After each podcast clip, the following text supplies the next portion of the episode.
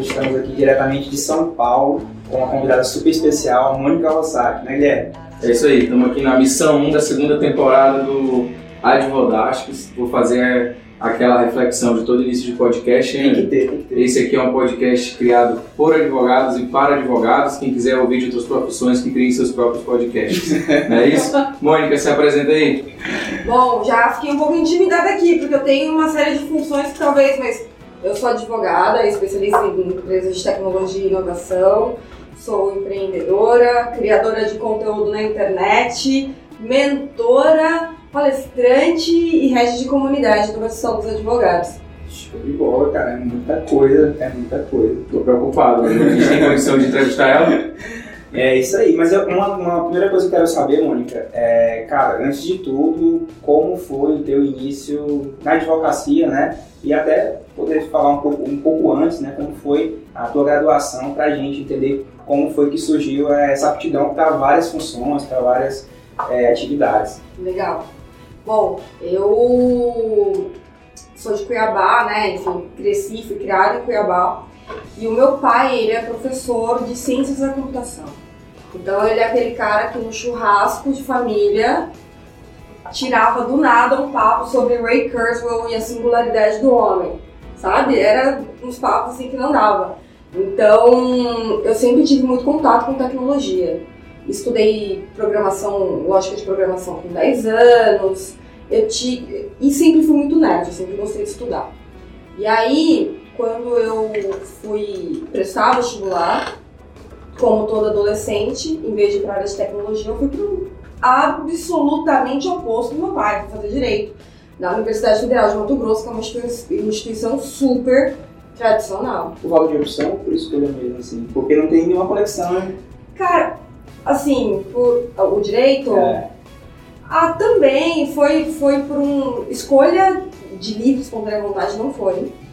Porque em Cuiabá a gente não tinha muitas opções. Eu queria fazer relações internacionais. Acho que graças a Deus não fiz. Deus, Deus orientou ali. Eu acabei fazendo direito porque era um curso bom, era um curso que envolvia, que tipo, me daria várias possibilidades de atuação e eu fiz o direito. Desde o início tu achava que já que poderia conectar esse interesse por tecnologia dentro do direito ou não? Jamais, jamais. Eu não conheci. Assim, o mercado de Cuiabá, há algum tempo atrás, não tinha, a gente não tinha essa possibilidade, a gente não vis- vislumbrava isso. Eu achei que eu ia ficar indo pro fórum, fazendo audiência, vestida de terno e Cumprindo gravata, prazo. cumprindo prazo, cadastrando o processo de CP Pro. Muito animador. Alô, alô, galera que, que entendeu a piada, que vocês já estão aí, o colágeno já foi embora do, do organismo.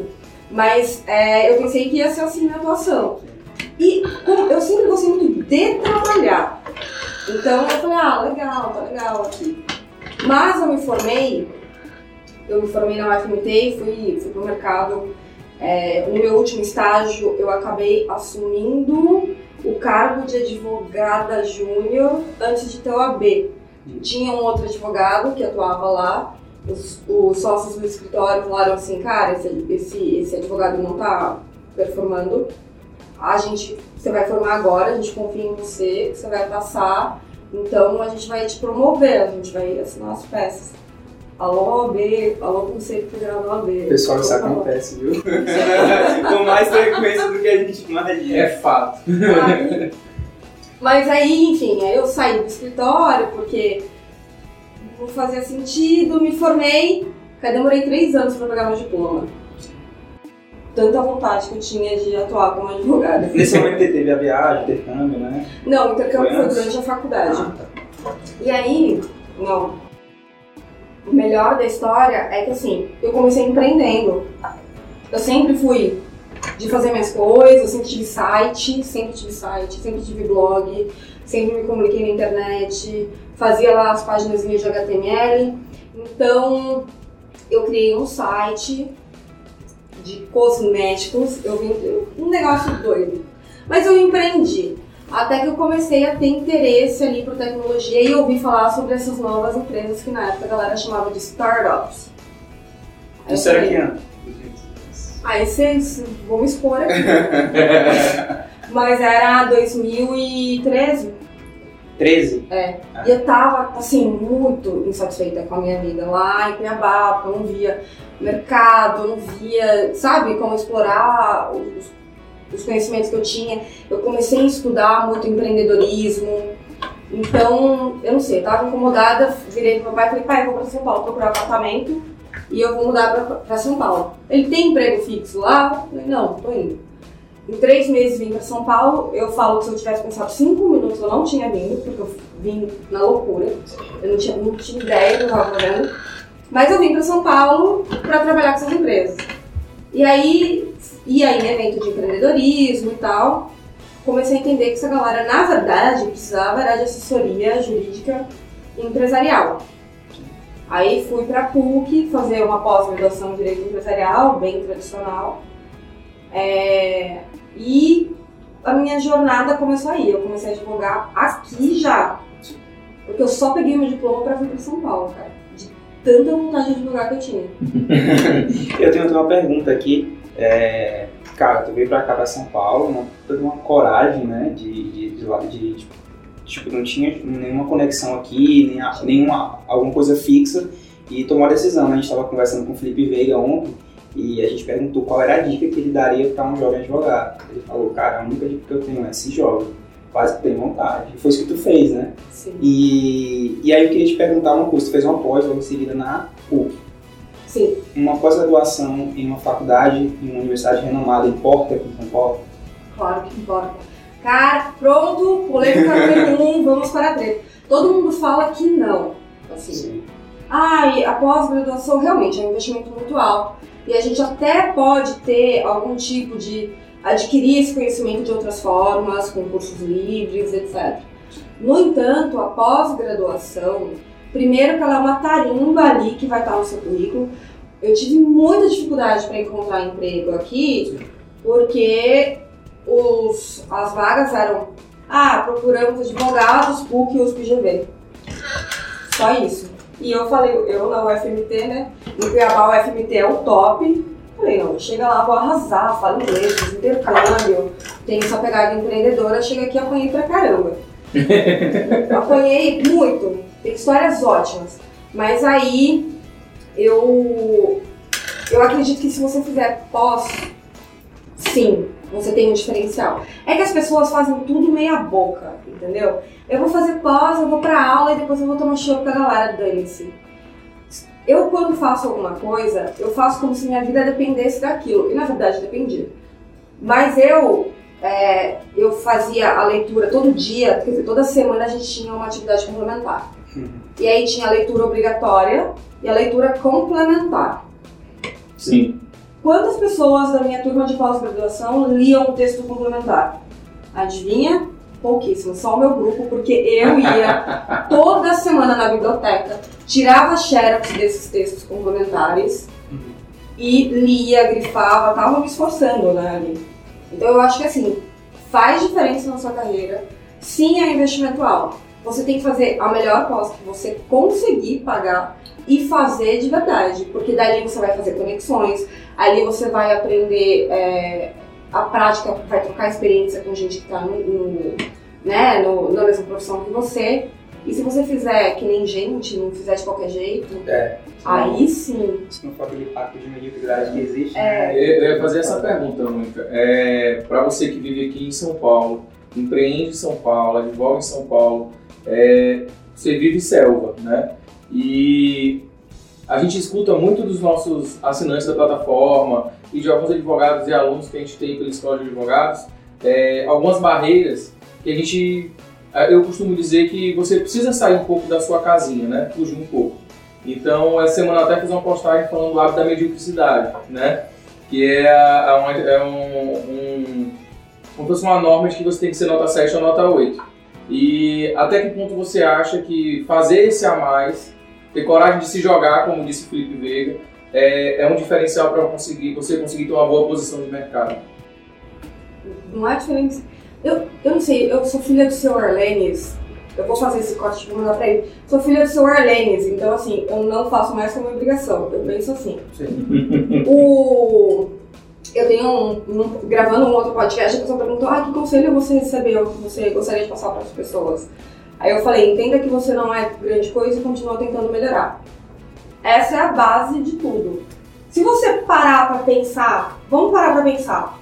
Eu lia os textos complementares que eram propostos ali pela galera. Estudava por fora também, mas lia os textos complementares.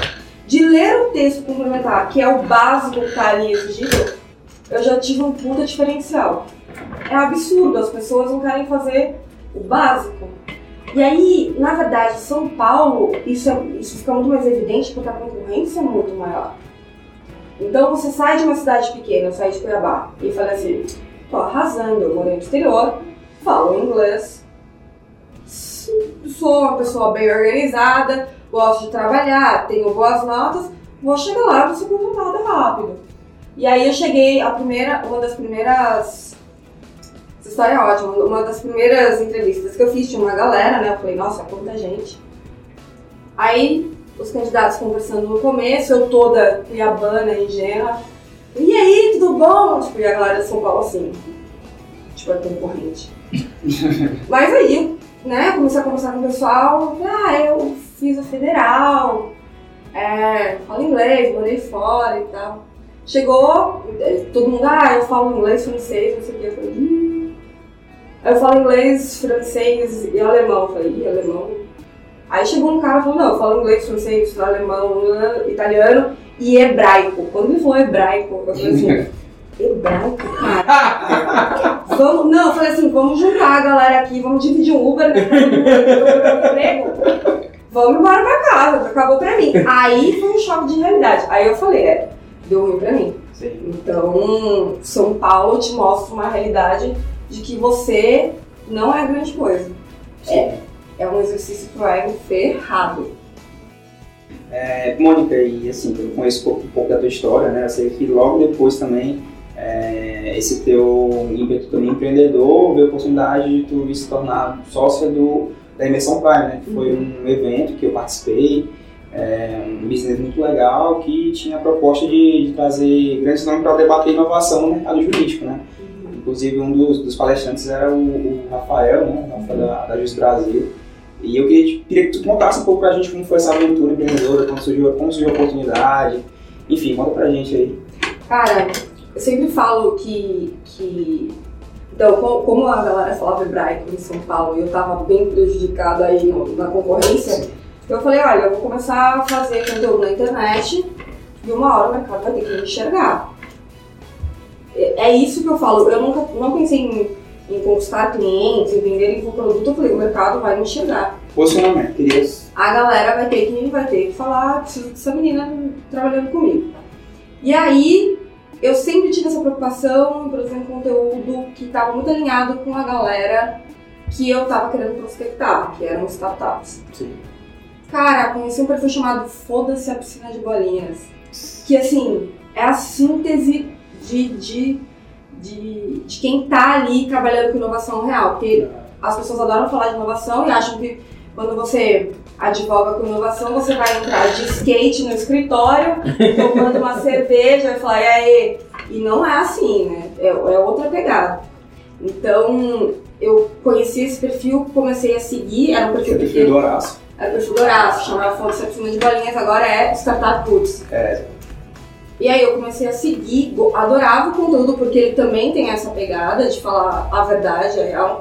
Não é, ai, empreenda, acredite nos seus sonhos. Empreenda, chore em posição fetal na hora do banho e aí no outro dia você que lute, acorda e segue o jogo. Então eu gostava, gostei muito da pegada, eu mandei mensagem pra ele, eu falei, pô, vamos gravar um. Grava um vídeo pra mim contando dos cinco mitos sobre empreender e tal. E eles gravaram e eu sempre indiquei muito o perfil deles.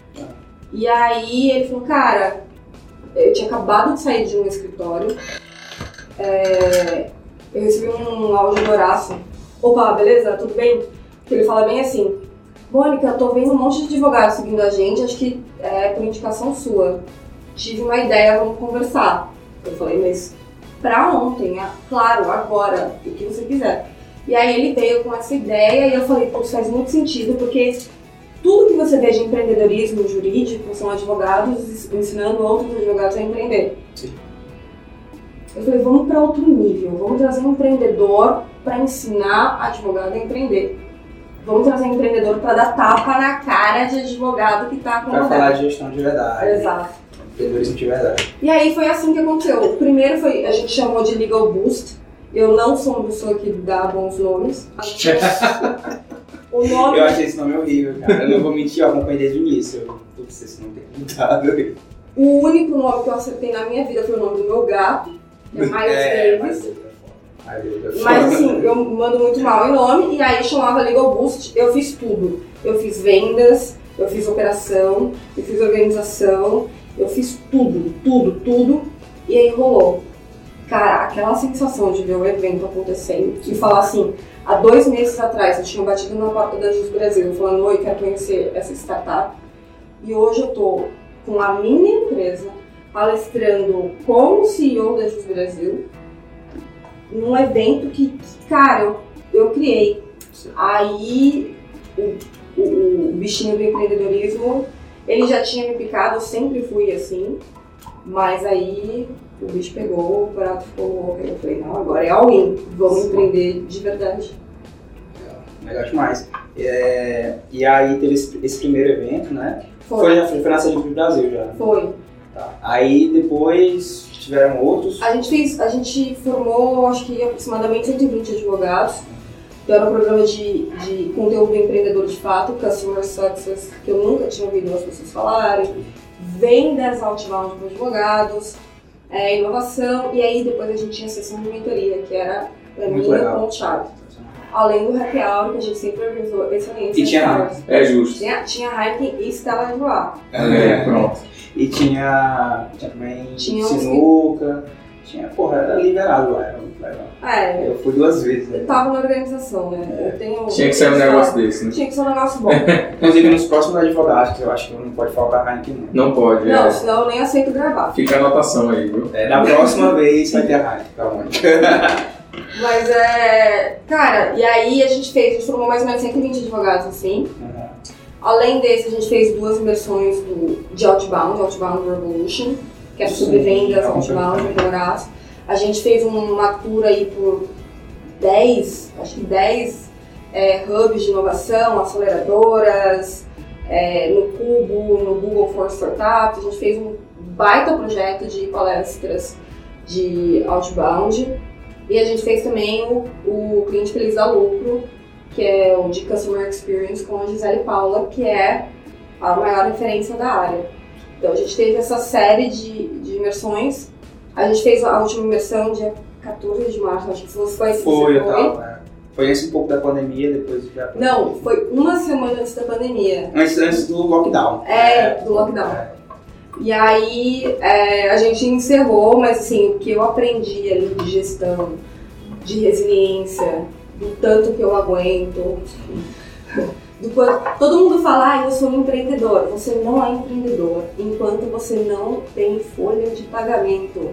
A galera vai é, pegar o AB, né? Aí pô, começa a ver a galera que fala de empreendedorismo jurídico, aí já mete um advogado empreendedor lá no, perfil- na bio do Instagram, nunca fez porra nenhuma, Assim, né? Nunca. É projeto. É projeto. Não, é, é, como é que fala, pessoal? Empreendedor de perfil de Instagram. tá? E, Mônica, e assim, a gente, a gente sempre faz uma crítica muito clara em relação à metodologia de ensino hoje nas faculdades de Direito, né?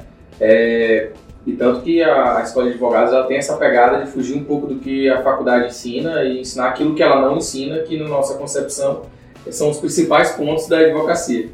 É, eu queria uma opinião tua quanto à, à participação da tua faculdade, do, do que tu aprendeu na tua faculdade, na tua advocacia hoje. Você pode dizer assim, absolutamente nada, mas eu queria ter a você, enquanto advogada, empreendedora, é, vivendo numa selva que é São Paulo, o que de fato você, você aprendeu na sua faculdade que te ajuda hoje? Cuiabá, eu amo Cuiabá. o FMT, saudades. Cara, Pausa dramática. eu aprendi a estudar. Assim, a estudar por conta, né? Porque federal é esquema. Eu aprendi a correr atrás das minhas coisas, estudar por conta. É, e, e é isso, assim. E só. Mas conteúdo mesmo. Foi o game que me ensinou. Cara, essas habilidades aí, as competências de, de negociação, de coisas importantes em vendas, né? É, é, é, esse, esse ímpeto, essa vontade também de se posicionar logo, é algo que eu vou até depois perguntar, é, através do marketing, isso aí na faculdade não te mostrou nada. né?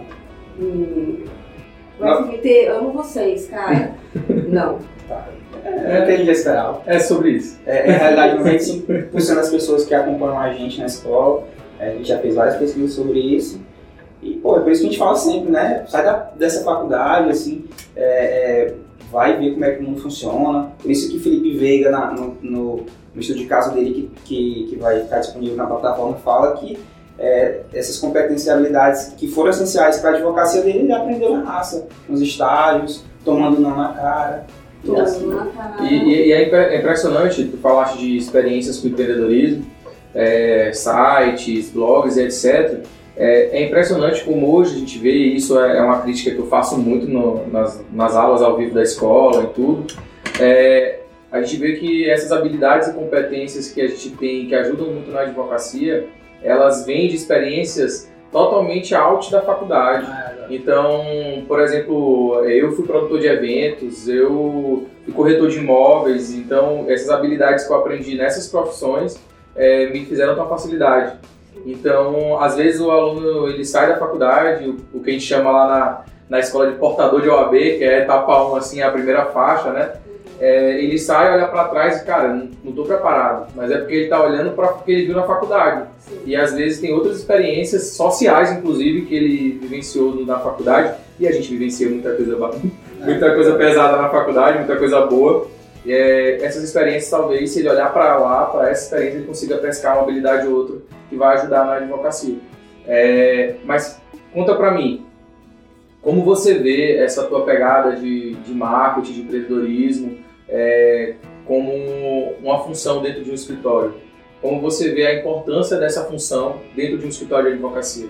Ó, deixa, deixa, eu, deixa eu estruturar aqui, porque assim, quando a gente fala de marketing jurídico, a gente começou a falar de marketing jurídico há muito pouco tempo. Quando a gente olha para o mercado, né? Sim. Tem três anos, dois anos. Em 2017 pra frente. É, Teve quatro anos. Então, eu sempre, sempre faço esse paralelo com o mercado de marketing digital. A gente está numa curva de aprendizado. Tem muita gente falando de marketing jurídico, mas pouca gente que eu acho que entendeu de fato do que se trata o marketing jurídico. Tu pensa em de forma mais ampla. É. E aí, é, esse tipo de conhecimento, o advogado não sabe fazer marketing, porque o advogado ele é muito. Eu tô falando no podcast para advogado, vou falar mal de advogado, mas eu sou advogada, galera.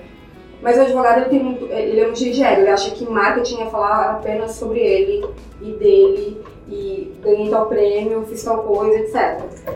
Então, ter esse conhecimento, principalmente de como funciona o marketing agora, hoje em dia, é um baita diferencial para um escritório grande que vai procurar alguma consultoria com empresas de marketing tradicional que tem diferença. Tem, eu não consigo ainda materializar o quê, mas a nossa profissão, a gente basicamente se vende e a nossa profissão é baseada em reputação e confiança. Eu não estou vendendo um produto, eu não sou CEO de uma empresa que estou oferecendo um serviço e que, que é algo distante de mim. Sou eu ali. A pessoa precisa confiar em mim. Então, é, essas diferenças, essas nuances, quem entende muito de marketing não entende do mercado jurídico e advogado geralmente não entende absolutamente nada de marketing. Peraí, marketing não é só postar no Instagram? Aparentemente não, galera. Ah, eu entendi tudo errado. É porque os- a maioria dos especialistas em marketing jurídico é, do mercado. Porque marketing jurídico, né? Eu nem gosto de falar marketing jurídico, mas Criando agora- inimizades com o Ângelo Pairão, continue. complicado. Enfim, eles acham que basicamente é, é postar no Instagram, é estratégia de Instagram, de criação de audiência no Instagram. E a gente sabe que, tem outras, né? Que tem outras que, que funcionam, inclusive, muito melhor para prospecção de clientes, Google Ads mesmo. É, enfim, SEO, é, através de blogs também. E, cara, essa pergunta é difícil, né? Eu queria te perguntar se tu consegue vislumbrar como é que seria a tua carreira se a Mônica que chegou em São Paulo não tivesse buscado se posicionar através do marketing. Como seria a tua carreira se tu não tivesse é, é, começado a se posicionar no Instagram como alguém que estuda empresas, que está empreendendo, como uma jovem advogada que, é, enfim, está buscando seu espaço. Consegue vislumbrar como seria? Eu prefiro não conseguir. sem, sem a raiva que é difícil eu falar sobre esse tema, eu fico muito triste pensando nisso. Eu não consigo vislumbrar assim, eu sempre fui, eu sempre tive essa cabeça diferente. Sim. Quando eu era, eu acho que eu tinha uns 3, 4 anos, eu lembro que eu tava com, com, na parte velha do meu pai, e ele falou assim, e aí você, filha, o que você quer ser quando crescer? Ele, né, querendo que eu fosse, ah, eu quero ser programadora, papai. Eu falei, eu quero ser empresária. Aí ele falou, por quê? Ah, porque empresário não tem limite por quanto ganha. Onde essa criança ouviu isso? Eu não faço ideia. Mas eu sempre cresci assim, então eu fazia as minhas coisas para vender no colégio, eu fazia as minhas próprias coisas. Eu sempre tive essa mentalidade. Então, talvez eu, eu, eu teria enveredado para ter uma empresa mais fora da advocacia, assim. Sim. É difícil eu me ver advogando sem ser com essa outra pegada, com essa outra abordagem. Sim, porque eu, porque eu tô te perguntando isso. Que é assim, é, cara, existe um mercado da advocacia tradicional que realmente está muito saturado.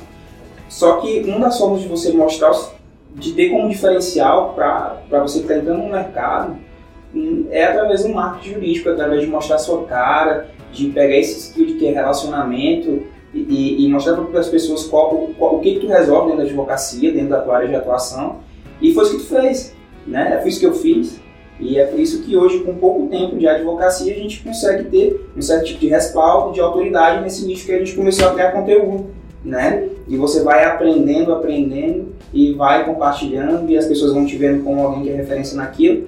Mas, é, e, e às vezes as pessoas esperam muito, muito tempo para acharem que estão prontos e aí, não, vou, vou, começar a criar conteúdo, sendo que não é assim. Eu acho, eu acho muito legal essa, essa pegada, é, e eu tenho aprendido muito sobre isso desde que comecei é, com o Ângelo, com o pessoal da escola, e a própria escola é um grande case disso, Exato. né? É, eu lembro que quando você veio para esse evento, é, voltou, voltaste para o Maranhão dizendo, cara, eu chegava lá e eu dizia, não, eu sou de Imperatriz, Maranhão, a escola é de Imperatriz, Maranhão. E as pessoas não acreditavam, né?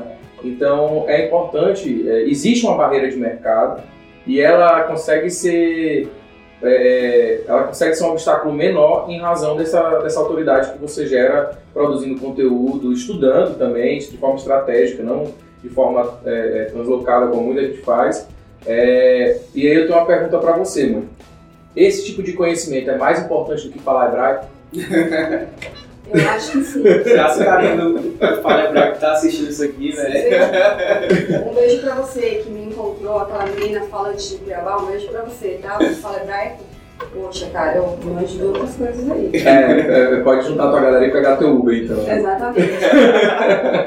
Estamos chegando. Cara, esse, esse podcast tá muito tóxico, né? A gente tá, já meteu o pau na galera do Martin Não.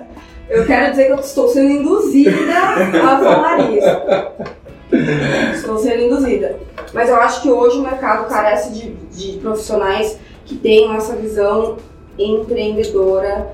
É, a nossa profissão ela, ela, é muito, ela é muito cercada de cerimônias, símbolos, de simbolismos. E aí acho que, que, que o pessoal ainda não entendeu o que mudou. Assim. Eu fico pensando por que que uma pessoa me chama para falar sobre, sei lá, o marco legal das startups e não chama aquele cara com 30 anos de experiência que está naquele escritório e que já fez algumas coisas nesse sentido. Porque, de repente, eu, eu tenho um skill de comunicação, porque eu estou fazendo marketing digital, então a gente estava falando isso até aqui no backstage, é. que, a gente, que a gente deu uma viajada, que a Lady Moore fala que a tecnologia avança cada vez, cada vez mais rápido. Então a gente tem, nesse momento do mercado, uma das primeiras, enfim, um dos primeiros momentos onde quem é muito novo consegue tapar ali com, com quem está muito tempo no mercado. Não, não que a experiência, que o lastro, que a vivência não tenha validade, mas é que a gente tem de forma muito natural essas skills que o mercado hoje exige. Isso, isso, isso é muito real. É, a gente costuma falar nas aulas da escola que o momento ele é muito adequado para o jovem advogado. É, a gente, eu, eu, ouço já há oito anos, nove anos que é, não tem como concorrer em determinados mercados porque só tem os advogados picas, escritórios, não sei o que, grandes estruturas. E, e, a verdade é que o momento é muito adequado para você se posicionar pareando com eles, porque enquanto eles têm toda a estrutura, todo o histórico, isso é válido, é muito válido, mas hoje o mercado ele tem feito um movimento para algumas habilidades que nós mais novos e aqueles que vieram depois de mim têm mais facilidade ainda, é, que nós temos muita, facilidade de lidar. Então, assim, o cara tá. Eu até faço essa brincadeira que quando ele, o cliente faz uma pergunta complexa para esses advogados, eles vão olhar na Barça. E a gente já consegue, com as habilidades que a gente desenvolve pela nossa geração mesmo, a gente consegue ter esse tipo de, de habilidade muito mais rápida, de ser muito mais. É, a gente tem menos memória, então a gente tem mais facilidade de entender coisas novas. É, e é um momento muito adequado, cara. Muito adequado. E tem uma outra coisa também em relação ao mercado mesmo. Eu tô falando de mercado é, pra gente que trabalha com B2B. É, a galera que nasceu, tem o. Eu tô lendo o Richard Skin porque. Tá aqui na mesa, Estou preparando uma palestra, mas o que que acontece? O pessoal que nasceu em 1985, a partir de 1985, ele chama de Net Generation, alguma coisa assim. E é a galera que começou a assumir agora os postos de direção, eles estão se transformando em tomadores de decisão. Então, se antes um jovem advogado que estava na internet tinha uma baita dificuldade de convencer um cara mais profissional, dos seus 50 anos, que, independente de eu ter uma sede física ou não, é, é, eu sou competente, isso começou a mudar agora. Sim. E a, a probabilidade é que daqui pra frente essas pessoas que estão se tornando tomadores de decisão, eles que têm hábitos de pesquisa diferentes, que têm uma mentalidade diferente, eles valorizam bastante também essa questão do posicionamento digital. Perfeito. Eu, eu acredito muito nisso. E gente já tem visto isso acontecer, né? É, ainda mais. Eu, eu gosto de olhar a pandemia como um divisor de águas aí pro mercado. Eu não sei se vocês veem. Isso assim, foi muito interessante nos estudos de casa, porque a gente está vindo com a ideia é, genérica de que a pandemia deu uma segurada nos escritórios, deu uma segurada no crescimento. E o que a gente ouviu dos nossos estudos de casa aqui é, cara, eu dobrei minha estrutura, eu tive que dobrar minha, minha, minha Dobrei equipe, faturamento. dobrei faturamento do- nos últimos 12, 18 meses. Aí tu pensa, a pandemia tem 18 meses. Então, é, é uma pegada que foge do, do que é fácil falar. E eu digo né? também, galera, em relação às próprias tecnologias que já estavam no mercado, não teve nenhuma nova, né? Mas que foram do nada, por causa da, da necessidade. É, é, é, o judiciário teve que se reinventar, as audiências tiveram que ser online, as- e, e tudo teve que acontecer em home office. E eu acho que foi uns 5 anos de avanço aí em questão de 5 meses. E escancarou, assim, escancarou. Isso, isso eu falo com toda. é, no primeiro episódio disseram que a gente ia sofrer cancelamento do pessoal no serviço público, né? É, mas escancarou a morosidade, a falta de proatividade do judiciário brasileiro. Porque isso abriu, abriu muito a, a, a mente de advogados e inclusive da própria sociedade é, na importância da advocacia, que é extrajudicial, que é preventiva, é uma advocacia de negócios, é, muito além de uma advocacia de contencioso. Então, o momento, é, é, a pandemia escancarou algo que a gente fala há muito tempo. Tem um livro que eu digo que todo mundo tem que ler para poder de vez em quando falar com autoridade com o juiz, que é o CNJ em números. Que ele sempre mostrou que o maior tempo processual é processo concluso.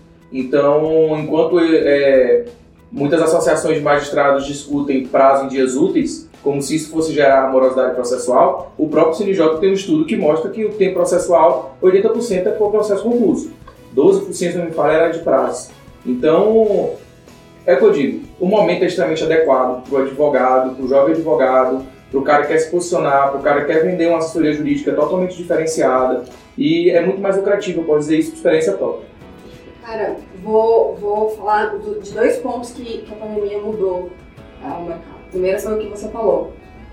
Antes eu falava, não, eu tenho um escritório virtual, eu tenho uma sala virtual. A galera olhava e falou assim. Eu falei, pra que, que eu vou colocar custo fixo se eu ainda tô com faturamento? Eu não começo carreira, não, tem que pensar em business, sabe? Lindo ter a sala maravilhosa ali e você não conseguir comprar um livro para se aperfeiçoar tecnicamente. Então, jovens advogados, advogados que atuam com startup geralmente, sempre tiveram isso, né? E aí a galera olhava com desconfiança, a galera falava, ah, a Mônica não deu certo em São Paulo, ela atende com sala online.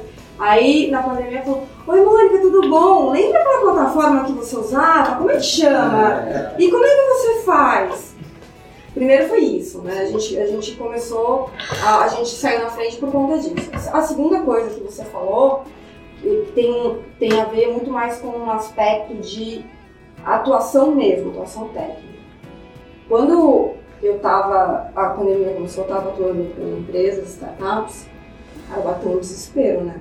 Porque a gente não sabia o que ia acontecer, é, a gente não sabia os empreendedores assim surtados e todo dia uma MP diferente, falando uma coisa, dizia. Nesse momento, o advogado tradicional falou, não, nós precisamos fazer dessa forma porque a lei fala, ele se distanciou do empreendedor, acabou virando um, um peso morto, uma pessoa que causou mais problemas do que solucionou. É. O advogado falou, cara, olha esse, esse cara vai ter que fechar a empresa, a indústria, não vai ter como funcionar, como que eu posso ajudar ele, pensando em estratégia.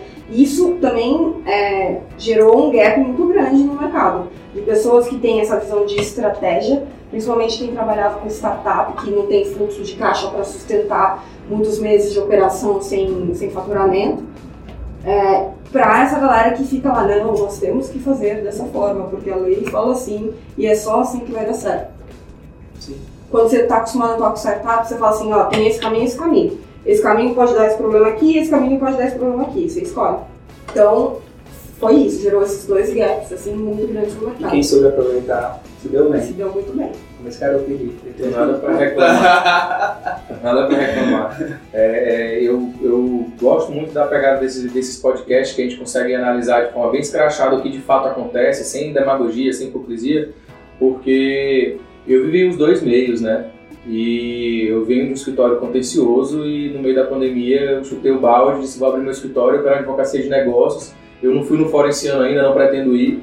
E assim, todas as metas batidas e eu descobri uma advocacia que eu já tinha, sempre fui empreendedor, mas exige, e aí eu, eu me identifiquei muito com o que o Felipe Veiga falou, tu tem que se jogar, tu tem que tentar e não fica ouvindo aquela frase que a gente já falou várias vezes, eu falo muito no podcast, quem te vende, quem te vende, te vende dificuldade, normalmente é porque vive frustração. Então, isso quando alguém chegar para você e disser, não, a advocacia não permite, não dá, tem que, tem, que, tem que entender de lei, tem que entender só de direito e não sei o quê. O cara que está falando isso, normalmente ele tem alguma frustração na sua advocacia, porque existe é muito, não é difícil. Exige de você como qualquer profissão, conhecimento técnico, tu não pode ser aquele cara que se joga e diz, opa, sou advogado empreendedor, mas assim, existe, existe mercado. Está saturado esse mercado, não?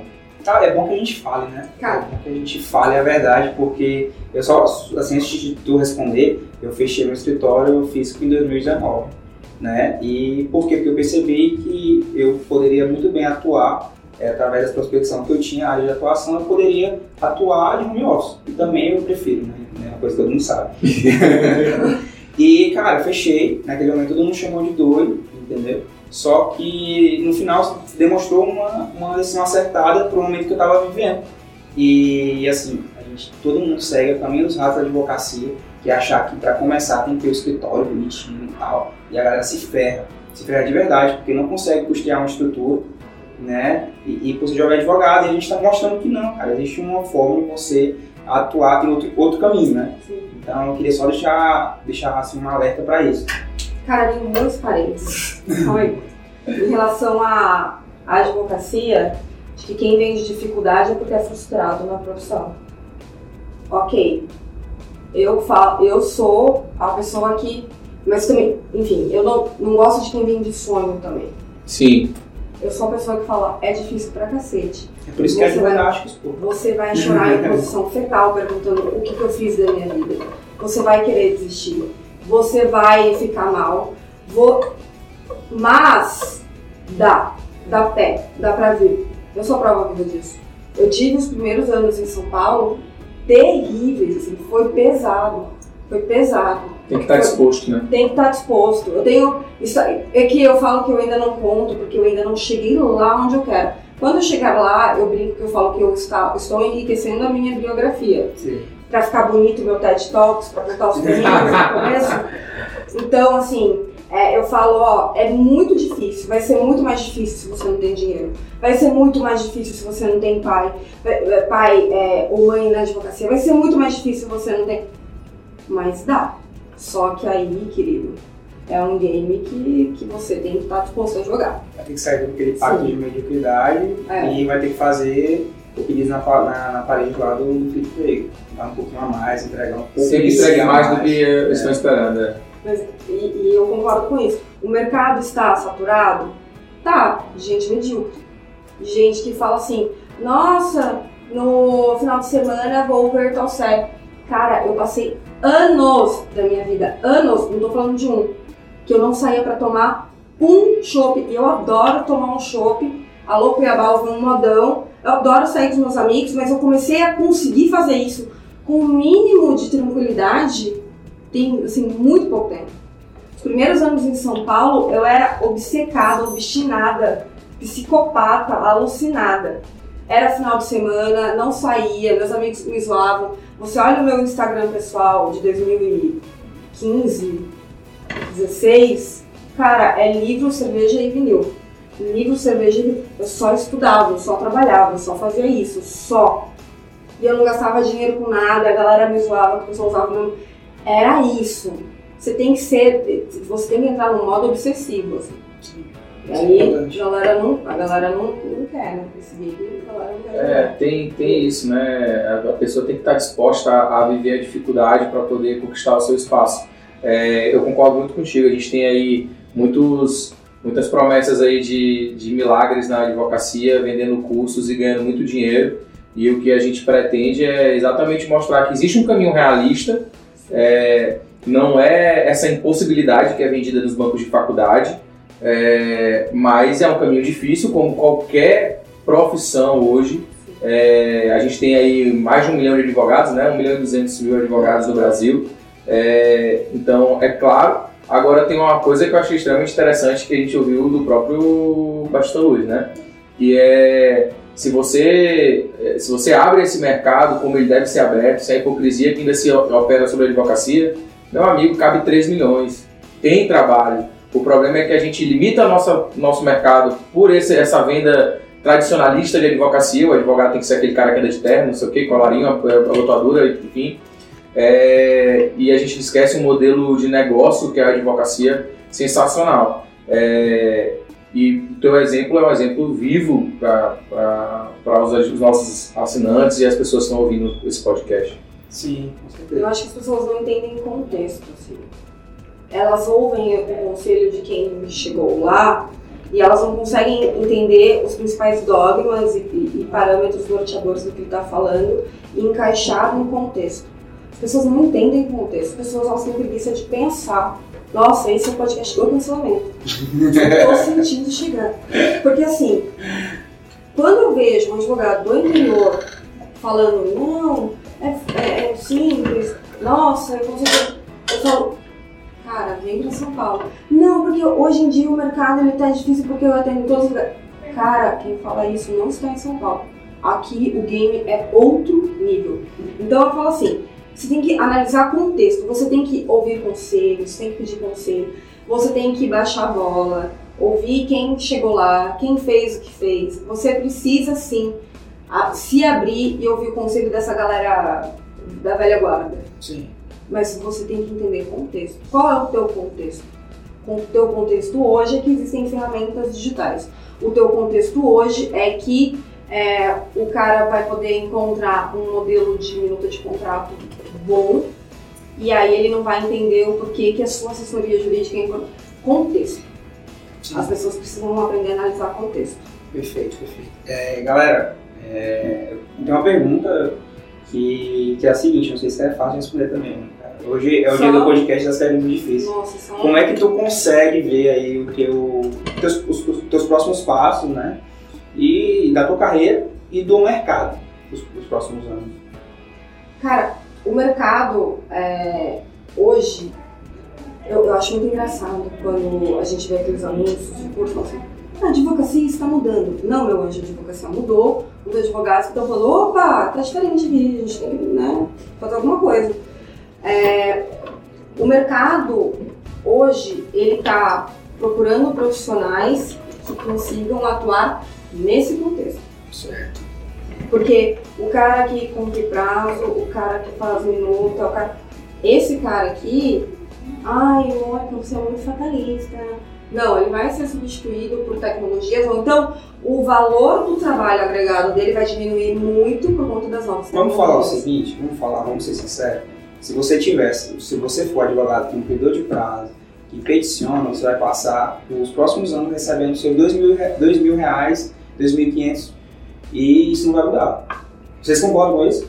E vai ficar falando que é advocacia está saturada. É, e mais do que isso, Ângelo, eu acho que o que a Mônica falou é muito, muito claro.